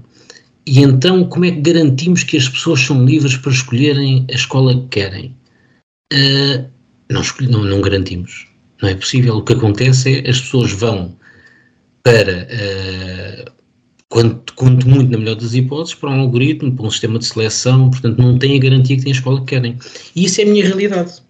Eu tenho aqui uh, dois filhos que estudaram em escolas suecas se calhar num raio de 5 km, acho que tenho aqui duas públicas e umas 5 ou 6 eh, públicas de gestão privada, que são essas que se aplicam ao cheque, ao cheque e o que acontece é, e agora vamos entrar um bocado naquela conversa da bocado do, do Diogo, eh, o que acontece é isto.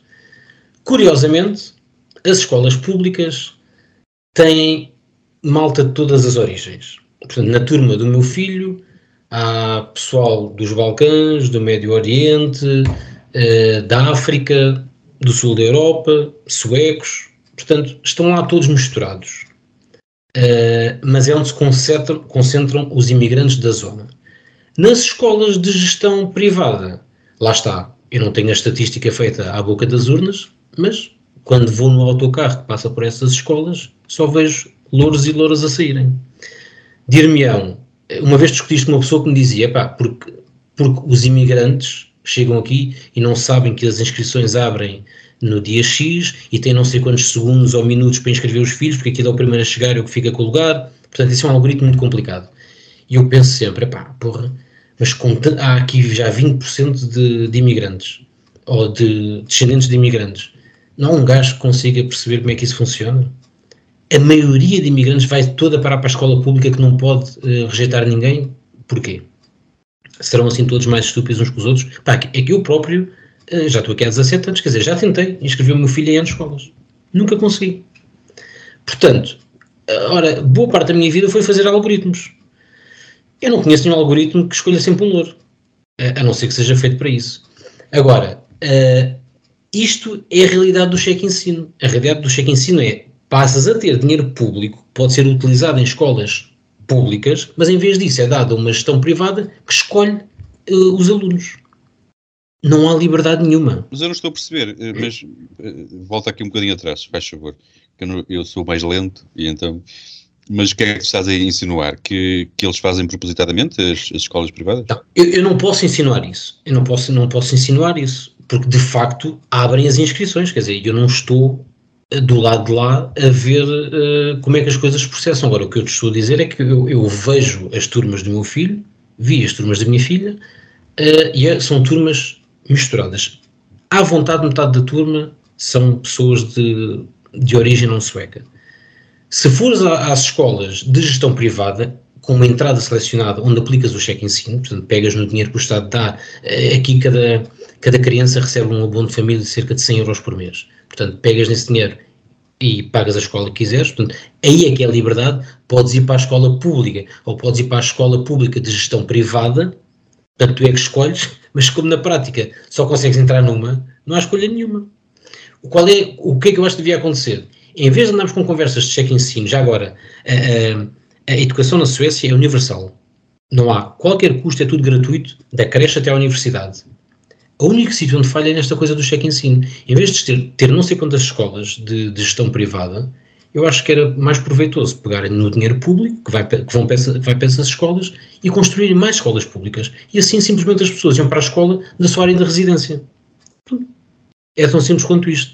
Que é o que eu acho que deve acontecer em Portugal. Deve-se defender a escola pública, a carreira docente, e não estar constantemente a rebentar com a escola pública, que é o que, é o, que o Centrão faz há décadas, congelar as carreiras, eh, de, de, dar cabo das escolas, e depois vêm estes, estas, eh, estas, não, estes liberais com estas ideias de vamos ter aqui um cheque ensino, vamos pegar no dinheiro público que estamos a tirar da, da escola pública e vamos entregar à, à gestão privada de, de, escolas que vão selecionar os, os, seus alunos. Isto não é liberdade, isto é segregação. Pois, é mas estás a insinuar então que eles escolhem os alunos, essas, essas escolas. Bem, isso é um facto. Isso é um facto. É, há seleção. Pode ser por algoritmo, pode ser por ordem de chegada, pode ser por uma série de coisas.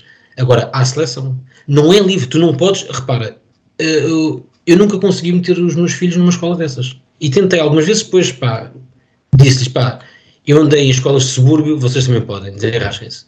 Mas uh, não é a história que. Uh, eu, eu, eu, discuti com liberais em, uh, em Portugal que me diziam assim: não, não, nós temos este dinheiro e vamos na nossa aldeia, na nossa vila, na nossa cidade, escolhemos a escola que quisermos. Não, não escolhem, porque se toda a gente quiser a mesma, não há lugar. Portanto, tem que haver uma seleção. Se é seleção, não é escolha livre. Ok. Pronto, é só isto. Podes escolher é. ir para a fila, não podes escolher a escola. Eles é que decidem se entras ou não. É só isto. Vamos deixar aqui, eu ia aqui fazer uma, uma, inversão do lugar de ponto de vista, ou seja, vamos deixar de pensar nos, nos alunos, vou pensar nos professores e, e, temos aqui um professor connosco, que é o Diogo, o Diogo é professor de português e aqui, opá, tu, é, é melhor trabalhar para o patrão Estado ou para uma empresa que ganha dinheiro a fabricar notas escolares? Uh, aqui a discussão nem sequer é entre o ensino público e o ensino privado, que na verdade se resume ao que tu disseste, não é? Portanto, se é um uh, ensino uh, privado gerido, ensino privado ou ensino privado in, gerido pelo Ministério da Educação, não é? Uh, eu acho que o principal, uh, mais uma vez, eu tenho uh, este, este, este, esta, este obstáculo de, de, de ser pouco ágil na argumentação económica, porque não tenho essa sustentação. Mas eu diria que o principal problema com o cheque ensino uh, em Portugal ou com a resistência a ele, não é tanto uh, esta vivência experienciada pelo Tiago que, que, que, que, que atesta a sua inutilidade, mas sim mais com, uma, uh, com o facto do cheque ensino acabar com a ilusão de gratuitidade. E agora o Tiago referiu que a escola é gratuita, a escola, a escola não é gratuita.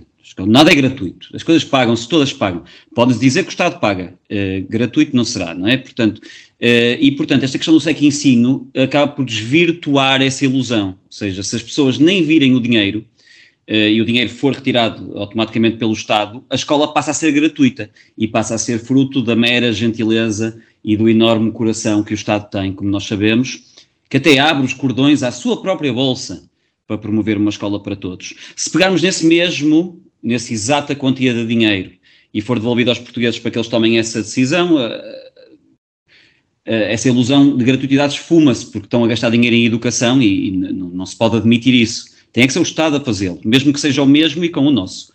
Uh, e, portanto, aqui uh, perpetua-se desta forma uma certa generosidade e bondade socialista versus uma certa ganância liberal. Eu não sou, eu não sou eu sou, eu sou perfeitamente receptivo a este tipo de, de, de testemunhos e que, e que, me interessam uh, bastante, porque eu também duvido frequentemente da aplicação práticas, da aplicação prática, desculpem, de, de políticas defendidas uh, por, por certos elementos da iniciativa liberal e não só. agora, uma coisa sei com certeza, porque não trabalho em escola, mas trabalho com alunos em, em idade escolar e convivo com muitos professores, e a, e a diferença entre o nível de alunos do, do, do, privado e do público está maior do que, do que nunca. Uh, os alunos do público estão completamente abandonados à sua sorte, em Portugal é o que é, uh, não vêm da escola a saber coisa nenhuma, e, não tem nada a ver com capacidades, como é óbvio, uh, mas a verdade é que eu andei a vida toda em escolas públicas e a minha experiência não foi essa. Tive um, ensino de qualidade, tive sorte, mas tive, sem dúvida, mas tive um ensino de qualidade. E neste momento os professores mesmo uh, não querem saber dos alunos, nota-se uma profunda negligência que eu não condeno, porque os professores têm uh, frequentemente um cotidiano miserável e são mal pagos e, e têm que aturar uh, insurretos que as escolas cada vez têm menos condições de punir.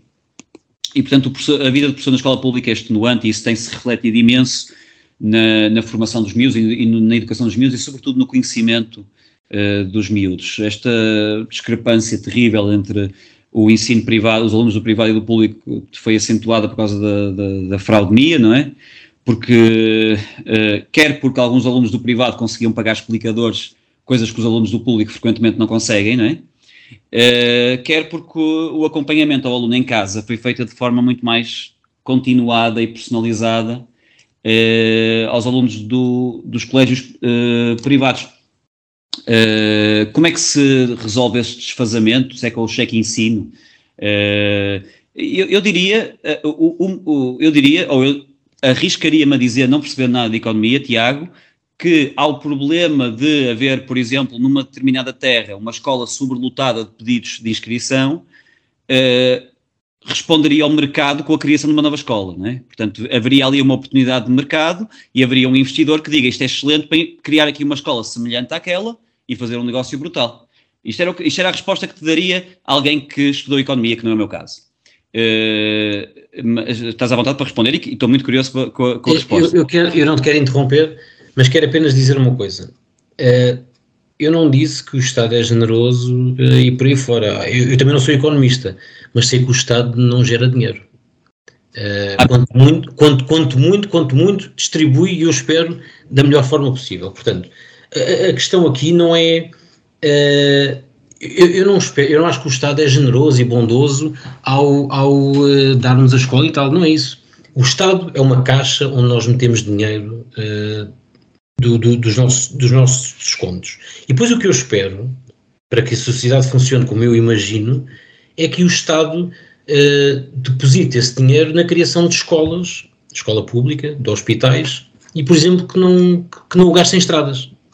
Eu prefiro um país que tem menos autoestradas, sabes que Portugal tem para aí a melhor rodovia da Europa, uh, e, e, uma das taxas mais altas de acidentes, bem engraçado. Portanto, eu prefiro um país que tenha poucas autoestradas, a Suécia tem 2.500 km de comprimento, tem pouquíssimas autoestradas, mas eu não faço ideia quanto é que custa um livro escolar ainda, ainda não descobri. Uh, os miúdos têm todo o material, têm tudo desde a creche até à universidade. Eu, os pais não pagam nada, eu nem sei o custo de nada no que diz respeito ao escolar. Portanto, eu não acho que o Estado esteja a ser generoso, eu acho é que o Estado está a ser inteligente, porque está a meter o dinheiro que nós, contribuintes, entregamos em escolas. E, e a única falha, na minha opinião, é em vez de fazer escolas públicas Uh, porque estás a dizer, ah, há uma oportunidade de negócio, a escola da, da, da vila não sei o quê está cheia, abre uma ao lado, é um, ótimo, é um ótimo negócio para o investidor. Não, o investidor é o Estado. O Estado vai, vai, vai dar dinheiro para essa escola. Por isso é que eu estou a dizer, isto não é negócio nenhum, é apenas uma ruína para o Estado. O Estado, em vez de estar a dar dinheiro a privados para gerirem escolas que são obrigadas a fazer seleção, por ter lugares finitos, simplesmente abre escolas públicas. Pá, e as pessoas vão para a sua área de residência. E se isso acontecer, pá, se estiveres num país só de portugueses, então uh, só tens portugueses na escola. Se tiveres portugueses, cabo-verdianos, angolanos e brasileiros, estão todos na mesma escola. As pessoas misturam-se uh, e, crescem juntas. Não crias segregações logo a começar na escola. Porque, por exemplo, aqui, o racismo é um problema. É um problema evidente. Pá, uh, eu sou aquilo que tu dizes, o, o homem do Ocidente, não é? Branco e tal, não sei o quê. Eu já sofri racismo aqui. Epá, não, e, e, não, e não, não, sou, não sou propriamente de, de, outra, de outras raças que normalmente estamos habituados a que sejam mais associados a, a vítimas de racismo. Mas o racismo aqui é uma coisa real. Se nós começamos por meter, meter os miúdos em escolas onde as públicas aceitam toda a gente, está tudo segregado, epá, e as, as de gestão privada, é importante dizer isto, porque são escolas públicas de gestão privada, uh, selecionam a entrada uh, começamos a criar começamos a criar condições para o racismo logo na, à, à partida. Pronto, é isso que eu acho que está errado. Era só isso. Diogo? Mesmo o último ponto que eu faço, que é uh, de que a ideia de que o Estado não gera uh, dinheiro e que, e, e, que não tem essa preocupação pelo lucro uh, é um garante de não qualidade e é um garante de máfias tomarem contas do negócio e tem sido essa a história do, do estatismo e do socialismo no mundo desde que existe humanidade. Em Portugal, é... em Portugal, na Suécia a função pública são, é, são 30% dos empregos e funciona. Percebes? Aquilo que as pessoas falam do socialismo que não funciona, é pá, isto aqui foi construído por, um, por, por socialistas, quer dizer, e funciona. Estás a perceber? Qual é a diferença? A diferença, na minha opinião, uh, é que uh, o dinheiro aqui que é pago é devolvido às pessoas. Eu nunca ouvi um gajo aqui queixar-se de pagar impostos. E os impostos são elevadíssimos. Ninguém se queixa. Porque ou vêm, por exemplo, na, na, nas ajudas ao crédito à habitação, ou vêm nas escolas, ou vêm nos hospitais. Pá, não se paga um hospital, quer dizer, os, os, os, os jovens adultos ou crianças têm tudo grátis até aos 26 anos, portanto, entende as pessoas veem o retorno dos impostos. E porquê é que, porquê é que se vê isso? Epá, porque se calhar não há tantas PPPs, não há corrupção, ou quer dizer, é residual, entendes? Não, não, tem, não, não tens uma clientela que vive uh, à volta do Estado, como acontece em Portugal. A clientela do PSD, a clientela do PS, eles vão rodando, mas depois estão todos a, a, à mama da mesma teta, digamos assim. Pronto, eu acho que a diferença é essa. Muito bem. Jovens, deixem-me então ouvir o Gonçalo, o, o, o, porque realmente o, ensino em, em, Portugal está pelas horas da amargura, uh, já está há anos, como dizia agora o Tiago, uh, ajudado pelo PS e pelo PSD, uh, mas todos nós sabemos que é das coisas mais importantes para o futuro de um país e, e, a minha pergunta a ti que estás em Berlim é perguntar-te se em Portugal a solução é nacionalizar as escolas privadas ou então vamos privatizar uh, o Ministério da Educação? Bem, eu, eu, até, eu até iria pela solução de, de perguntar para que é que serve o, o Ministério da Educação, mas isso é, é outro debate. Um, bem, a solução passa por dar liberdade às pessoas e deixá-las escolher uh, onde querem educar os filhos, uh, precisamente pelas razões opostas a, a, às que o Tiago mencionou.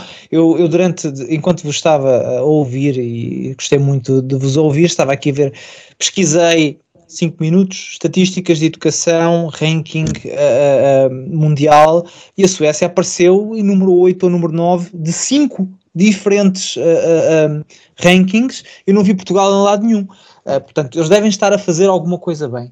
Mas eu, eu um, sabes, tu, tu, estavas a falar na questão da, da, da integração das pessoas noutras, noutras culturas. Isto é precisamente o oposto do que tu fazes quando obrigas a pessoa a ir atuar em residência para estudar, porque uh, as pessoas que vivem em áreas pobres só se vão dar com pobres, não se vão dar com pessoas nem de outros, de outros, de outros estratos sociais, e as pessoas ricas só se vão dar com pessoas ricas, enquanto uh, dir-me-ás, uh, o sistema não funciona bem porque os critérios de admissão são, vamos dizer, obscuros. Certo, mas se calhar o problema aí está nos critérios de, de, de admissão e não na ideia de que tu podes pegar no teu cheque ensino e escolher uma, uma, uma escola que seja uh, melhor para ti, que tenha melhores rankings, por exemplo, ou que simplesmente, isto é uma questão que me, que me preocupa, apesar de eu não ser pai, mas, mas que me preocupa uh, enquanto, enquanto pai potencial, é uh, os valores que eu quero dar aos meus filhos eu vivo em Berlim, que é uma cidade conhecida por ser muito progressista, e eu penso muitas vezes, se eu tivesse um filho, onde é que eu iria colocar? Porque eh, as escolas aqui têm uma, uma um, vamos chamar um, um nível de descredismo que, que, me assusta um bocado. Agora, fora, fora de, de, piadas, uh, eu, eu, senti isso na pele, porque do, do sexto ao nono ano eu frequentei uma escola uh, que devia ter pior ambiente que algumas prisões, e, e, e mas como era aquela que eu pertencia, portanto, que eu pertencia àquela escola, àquela localidade, era, e não havia alternativa. E o, o voucher dá liberdade a essas pessoas, mas também dá liberdade às pessoas que vivem em bairros sociais, que não têm que ir para as escolas que estão perto dos bairros sociais. mais uma vez, podemos aqui desafiar o, o sistema e desafiar a ideia de que, bem, se calhar a escola vê que o aluno é do bairro social e não o aceita. Bem, se calhar temos que criar condições para que isso não aconteça. Ou, ou essas escolas deviam ser se calhar forçados a ter um, um, exame de admissão para que o aluno que é bom aluno, seja da Lapa ou seja da, do bairro social da Amadora, tenha um, a mesma possibilidade de aceder. Agora, se tu queres criar mobilidade social, não é confinar pessoas a, à zona em que moram, quando muitas das vezes a zona em que moram é, é uma guetização da, da, do próprio ensino. Uh, e é é mais ou menos isso que eu queria, que eu queria dizer, porque o resto vocês já disseram e eu, eu gostei de vos ouvir. E, e, ainda bem porque o Tiago está, há pouco estavas tu, agora está o Tiago, o Tiago quase a explodir, ele quer só dar, tens um minutinho Tiago para avançarmos okay, para... Um, aqui uma chega muito rápida. Uh, o, que, o que tu estás a dizer da, da conversa da liberdade, tens que me explicar como é que garantias que, que não entravas, portanto, que metias os teus filhos na escola que querias. Tínhamos que passar por aquela parte da seleção. Uh, e depois uh, misturaste aí dois assuntos, que é, uh, ok, se as pessoas viverem numa zona má, então todos, a escola é má para toda a gente, não tem hipótese para uma escola boa. Bom, mas uh, na realidade sueca, tirando dois ou três bairros, isso não acontece. O bairro onde eu vivo é um bairro bah, de classe média, um bairro bom. Uhum. Do outro lado do bosque, há um bosque aqui à frente, do outro lado do bosque está um bairro um bocadinho pior. Muito perto daqui. E depois do outro lado está o outro bom, e depois está o outro mais ou menos, e aqui a 10 metros de minha casa, ou 50 metros, uh, mandaram uma creche abaixo, este bairro tinha quatro creches, agora só tem três, porque uma mandaram abaixo para construir 10 camaradas para refugiados sírios. Pai, estão ali integrados num bairro onde a média de casas, se calhar, custa, não sei, 300, 400 mil euros. Estão ali integrados. Vão para a mesma escola Mas a, a admissão, Tiago, eu, eu, eu, sei que tu estudaste no ISEL. Nem toda a gente entra no ISEL, não é? Mas o ISEL também não está a escolher as pessoas pelo, pela cor da Isso pele. É diferente. Uh, há critérios Isso. de admissão que podem ser focados isso é que a escola quiser focar, mas que pode ser se tens mais, se tens melhor média, se és melhor Epá, aluno, se isso é diferente. não tem nada a ver com, com discriminar as pessoas e, e, e, mais, isso não é restringir a liberdade. O facto de tu teres estudado numa universidade que eu, não, que eu por exemplo, posso não conseguir, não, não, não significa que tu tens liberdade e eu não tenho, não é?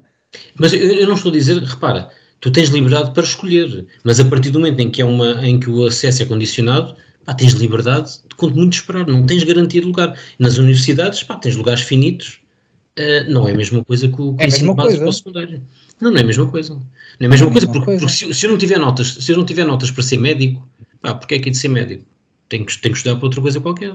Percebes? É diferente, estamos a falar do ensino básico, estamos a falar do ensino obrigatório.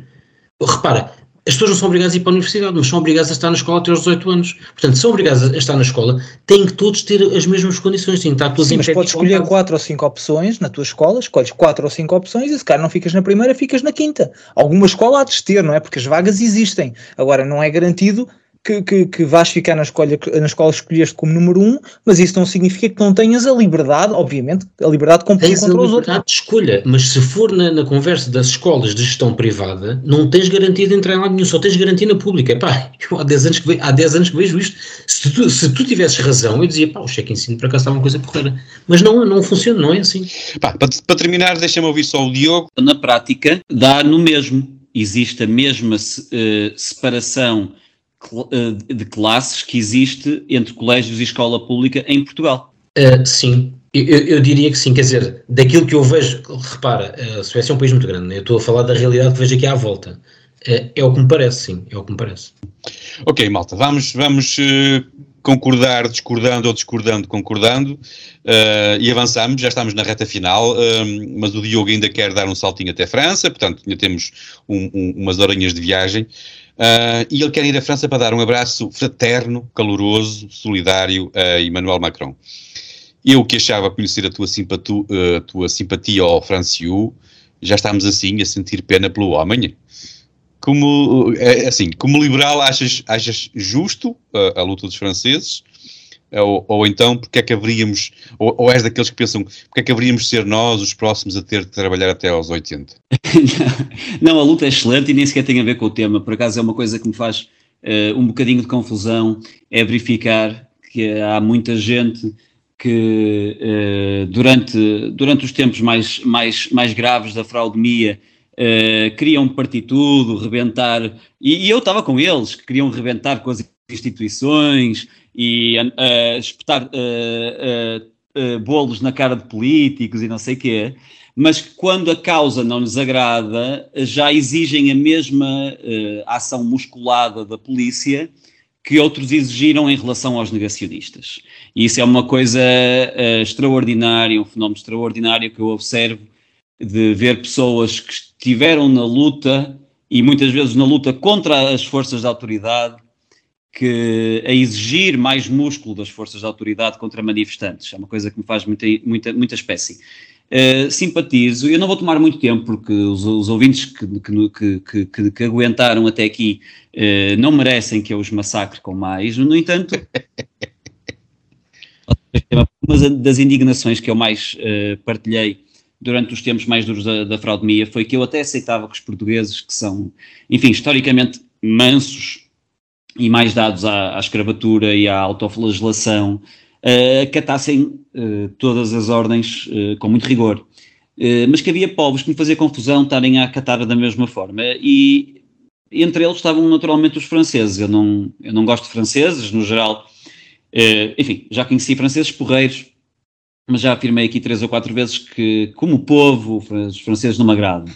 Mas justiça. Mas, mas, mas ó, Diogo, Diogo, isso serve para, para, mostrar, isso serve para mostrar que tu não és racista, porque tu vais a brancos, vais a pretos, sim, vais sim, a, a, a Médio Oriente, vais a todo lado. Sim, quer dizer, já varreste tudo, portanto, em termos de racismo, ninguém te pode chamar racista porque não gostas de ninguém. Portanto, está ótimo. Exatamente isso. E defesa constante, eu não gosto de pretos como não gosto de brancos. Uh, agora, eu, uh, uh, justiça seja feita aos franceses, uh, os gajos nunca tiveram uh, problemas nenhums em sair à rua para queimar carros e, coisas. historicamente sabemos que os franceses estão, estão toldados para a revolução e que até às vezes as levam longe demais, uh, enfim. Se bem que os tempos modernos exigiam se calhar tantas decapitações como houve no passado, não é? Mas parecia que este rastilho não acendia, por muito que lhes fizessem. E até parecia estava a fazer parecer que a popularidade e credibilidade do Macron, eh, pelo menos ao início, saía reforçada. E, e, talvez por isso é que a sua postura, eh, que sempre foi, enfim, altiva, se tenha tornado completamente e arrogantemente autoritária. E é preciso recordar neste contexto que ele, talvez embalado por essa confiança e pela confiança que dava o ódio generalizado que havia ao negacionista, que germinou, ele admitiu abertamente que tinha como objetivo eh, MRD, os não uh, vacinados, traduz-se, eu não sei francês, traduz em algo como chatear ou irritar, não é? E, e, chegou a afirmar que os não vacinados não são, não são cidadãos. Uh, entretanto, os franceses disseram basta, inflação massiva, um despertar geral para, para, estes, para as fraudes desta, desta elite de, de, de degenerados e agora o rastilho final, que foi de facto a lei de que falaste, que aumentou a idade da reforma para, para 64, era 62, e que eh, não passou pelo Parlamento, portanto, basicamente passou por, eh, por decreto presidencial, não, não, não passou por discussão no Parlamento, foi uma decisão unilateral do Macron. Uh, e portanto é com agrado que eu vejo este despertar. Está a haver também manifestações massivas na, em Israel também, sobre elas não me informei tanto. No entanto, Macron já se dirigiu ao país. Uh, a questão foi esta: ele, apercebendo-se que estava uh, a pedir sacrifícios aos franceses, olhou uh, na direção do seu pulso esquerdo e apercebeu-se que estava a usar um relógio que custava para cima de 80 mil euros.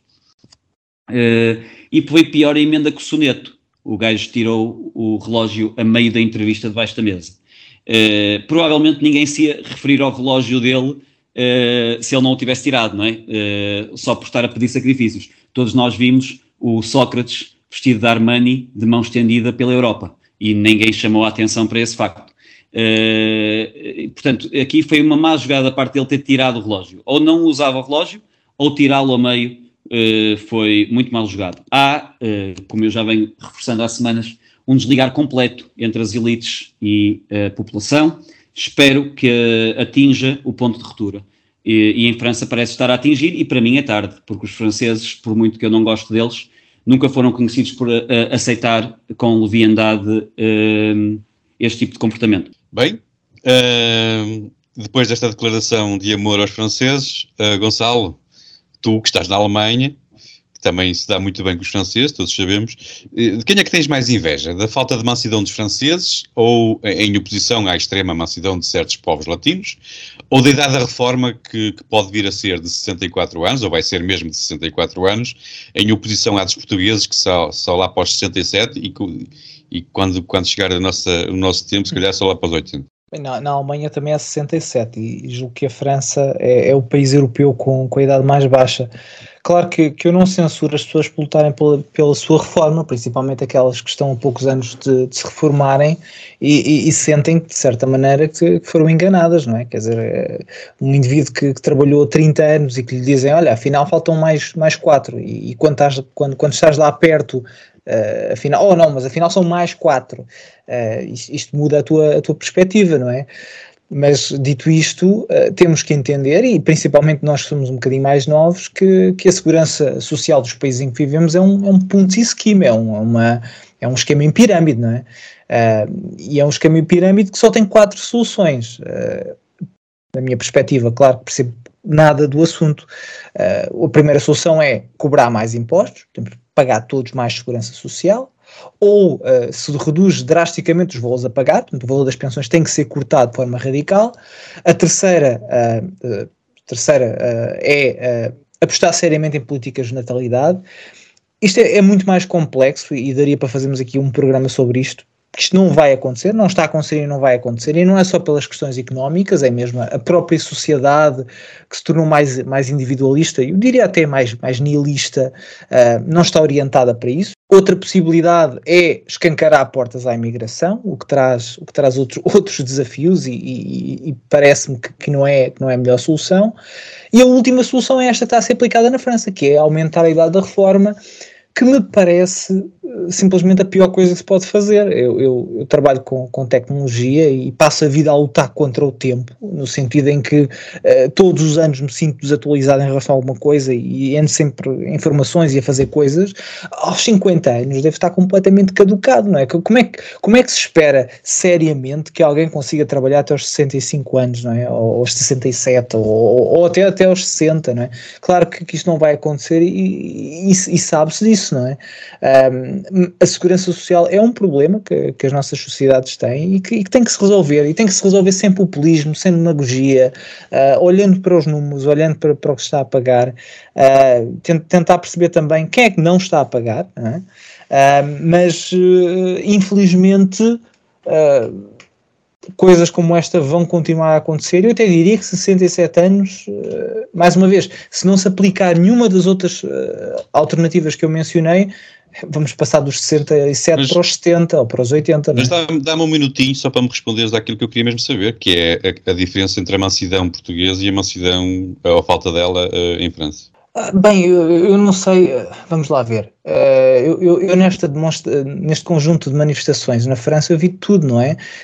Nós pensamos, aquela gente estava toda a manifestar-se contra o aumento da idade da reforma. Eu vi até pessoas, e foi, foi engraçadíssimo, a, a dizerem Uh, eu vi até uh, manifestações pelo clima no meio daquilo, a dizer: não, não, isto é a mesma luta, a reforma e o clima e, e os pandas na, na, na, na, China e não sei. Portanto, eu não sei se aquilo é tudo indignação contra o facto da idade da reforma estar a aumentar ou se é uma certa tendência que existe de estamos a partir coisas, vamos lá para o meio. Porque, e as manifestações que tivemos já isso. aqui, mas nós já começámos a ter aqui algumas, tivemos umas manifestações este fim de semana, pá, foi, foi, foi bem fixe.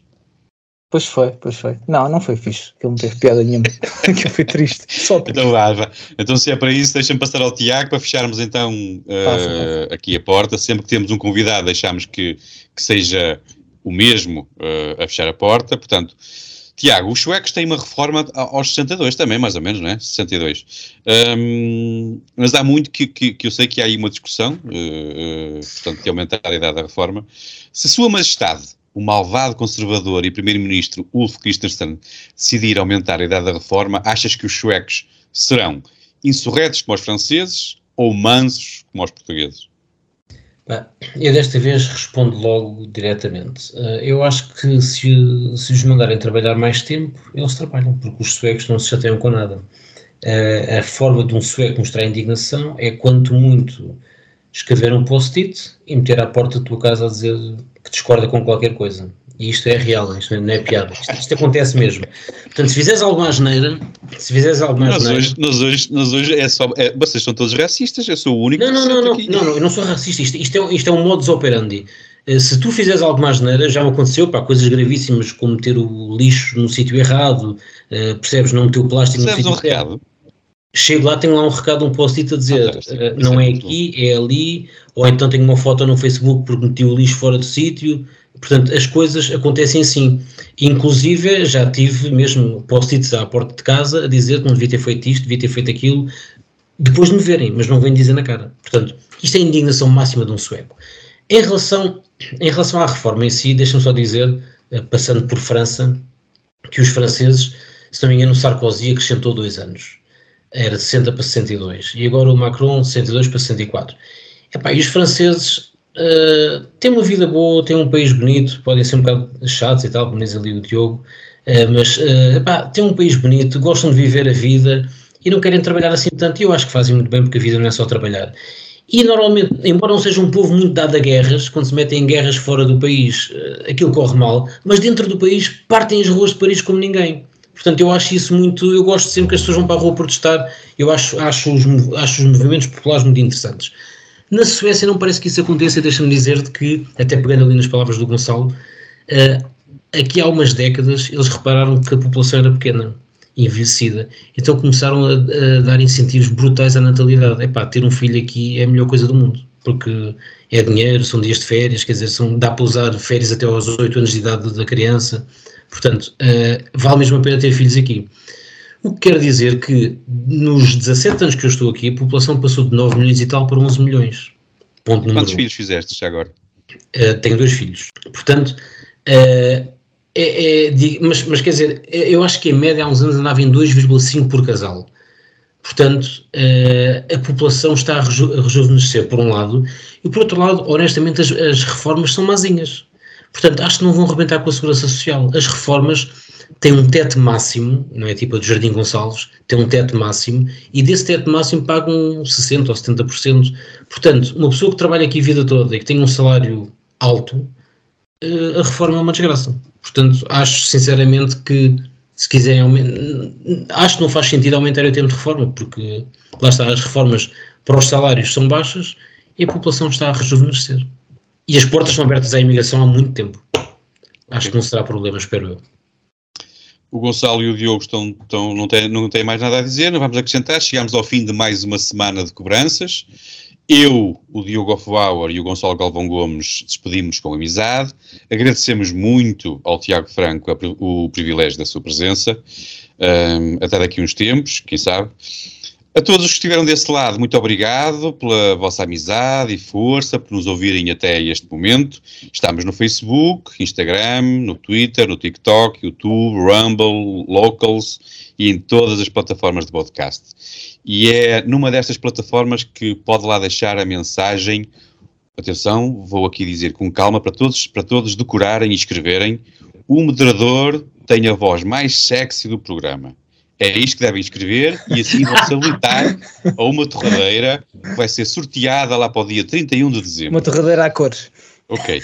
Parece uma data longínqua, mas o tempo voa, por isso não percam tempo, escrevam, aproveitem, subscrevam os Homens do Frac, onde nos estiverem a ouvir, os cobradores agradecem. Ficamos já de encontro marcado para a semana, até lá, boa semana para todos. Tiago, foi mesmo um privilégio, muito obrigado, até sempre. Muito obrigado por ser meu. Até, até para a semana.